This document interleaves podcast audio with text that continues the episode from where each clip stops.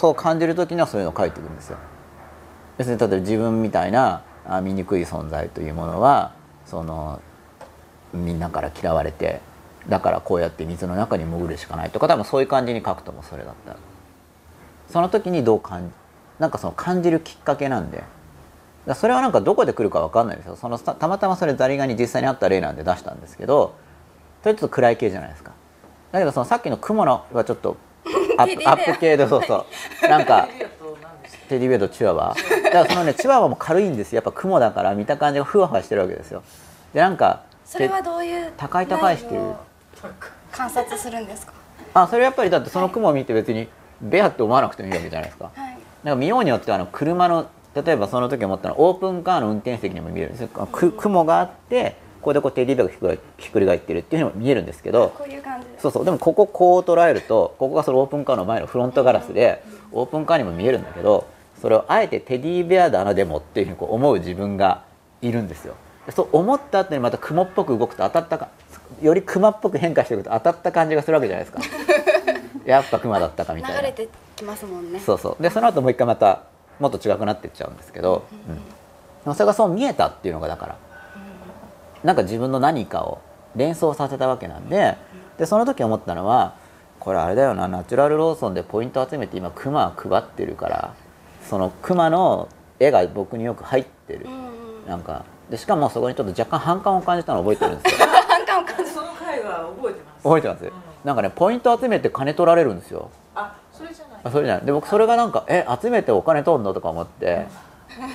あのくれよって思ったんですよ。でちょっとそこで要するになんだうお金もお金もいるのかって安くは買えるんだけどそれがなんかちょっとなんかちょっと嫌だなって思っちゃったんですよね。でそれがちょっとクマが印象に僕の中に多分残っちゃってて。それでふわふわのイメージなんですか？なんかクマそうじゃないよねみたいなのが僕の中にあって。それでそうそうそんななんかそういうお金いらないクマうん。私の友達それお金出して買ってたうん。でそれで内部を観察できるっていうことですよね。うん、そんでその時はだけどもっと楽しい感じなんで だからそのやっぱその楽しいふわふわしたものに僕は憧れてる面がある。うん。とかそういえば子供の時に雲の上で遊ぶのが教科書の話にあったんですよ。小学校1年か2年だと思ったんですけどクジラの雲の上で遊ぶ話が確か載っててああそういえば雲の上で遊ぶの憧れてたなとかって思いながら、そういえば、まあ、それでも地上歩いてるわけですよ僕は。そうそう。テディベアは雲の上で高い高いみたいにやってるけど僕は地上歩いてるわけじゃないですかでそこでなんかその重たい自分を感じてあなんかこれは僕の目指してる姿じゃないなと思ってその小学校の時の雲の上で遊びたい気持ちをなんかゴールセッティングして目指してなかった自分に気づいたりとかこれ最近の話なんですけど。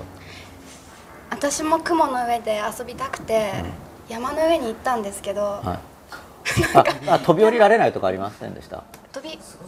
なんか下にこう実際に雲が広がってるのは見えるんだけど、はいこれ絶対飛んだら抜けるなみたいな。なんか私はその 理性的には、雲の底に行くと、もやでしかないじゃないですか。はい、ああ実際に山行った時に、はい、うん、なのでもう向こうに雲があるって思って行っても行っても、結局もやしかないから。もやだったな。ここなんか山のもやだと寒いっていう感じがあってで飛行機で見るとだからなんか神秘的で飛行機のは相当好きなんですけど、うん、そうそうでその雲の上で遊ぶっていうさっきのゴールセッティングの話も一応発足しとくともしかして誤解する人いないかもしれないけど、その本当に雲の上で遊ぶって多分物理的に無理なんで、うん。その雲の上で遊ぶようなかそそこで想像している要は子供の時に雲の上で遊ぶ時に想像している感覚ってありますよね、そのその現場に行った時の楽しさとか感情の感じ。それを手に入れるためにその現実的にやるってこそのリアリアルのその自分の今の感じだったら、うん。それをその雲で遊んでいる感じの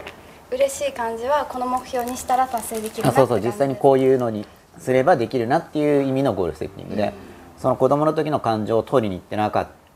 たなっていうか、うん。なんかこれ捨てちゃったなと思って。その教科書読んだ後で自分で勝手に否定した感じが、なんかその今夜も真っ裸で先生がよくあの子供の頃のお話をされるじゃないですか、で私もあの特にもう大人になってからは子供の頃のことは、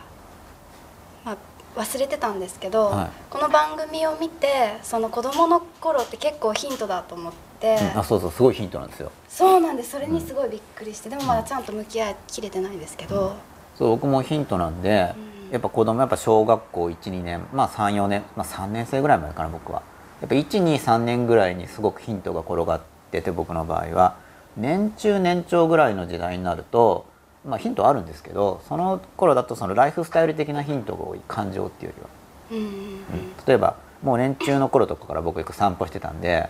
散歩だなとか。なんかそういうヒントはあるんですけどやっぱその頃あんまり感情がないん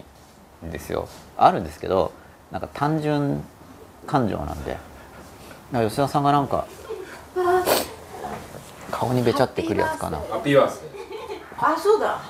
あそハッピーバースデー to you.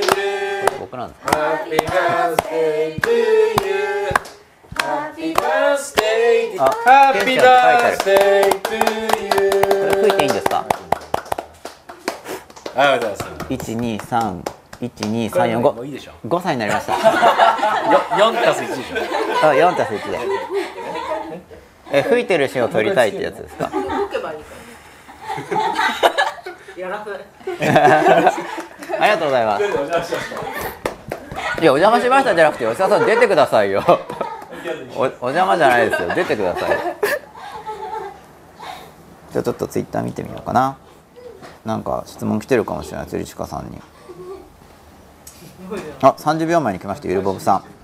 私は毎朝ふんのやってるとつぶやけるのこの番組くらいです止。まってるちょっとまた止まってまってます？Wi-Fi だからじゃないですか？